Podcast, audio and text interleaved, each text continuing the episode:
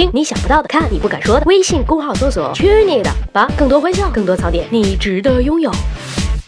十万个为什么玩手游吗，筒子们？不玩你就别听了。现在全世界成千上万，或者不夸张的说，成万上亿的人都会用智能手机玩游戏，什么愤怒的小鸟啊，什么神庙逃亡或者魔性的糖果传奇呀，玩过的人都会有这样深切的体会：手游似乎比网游更容易上瘾。虽然没有连贯的剧情章节，但这些休闲娱乐类的游戏玩起来根本就停不下来呀。为什么？Ask your target market 一项调查发现，除去其他事项外，百分之二十八的人会在工作的时候玩游戏，百分之十的人发现自己会与身边的人就游戏是否浪费时间而争吵，百分之三十的人认为自己对游戏上瘾。那么为什么？在传统的电子游戏中，我们通常设想主角是超级英雄、足球运动员、勇士，或者是去实现一种幻想，给我们以感觉和情感上的体验。那些游戏使我们的肾上腺素飙升，放大了我们的挫折、满意和享受感。而手机上的游戏并不是源于渴望参加任何群体活动或实现某种幻想，玩他们的满足感来源于精神状态的改变，一种超然。选择应用程序，也就是 APP，启动游戏，不需要投资，不需要思考，也没有什么目的，只是玩儿，这是人类原始的冲动。另外，手游非常容易上手，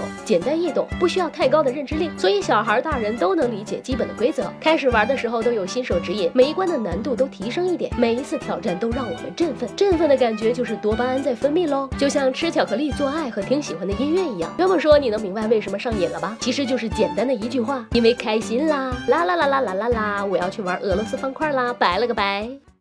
让我们彼此相爱，为民除害。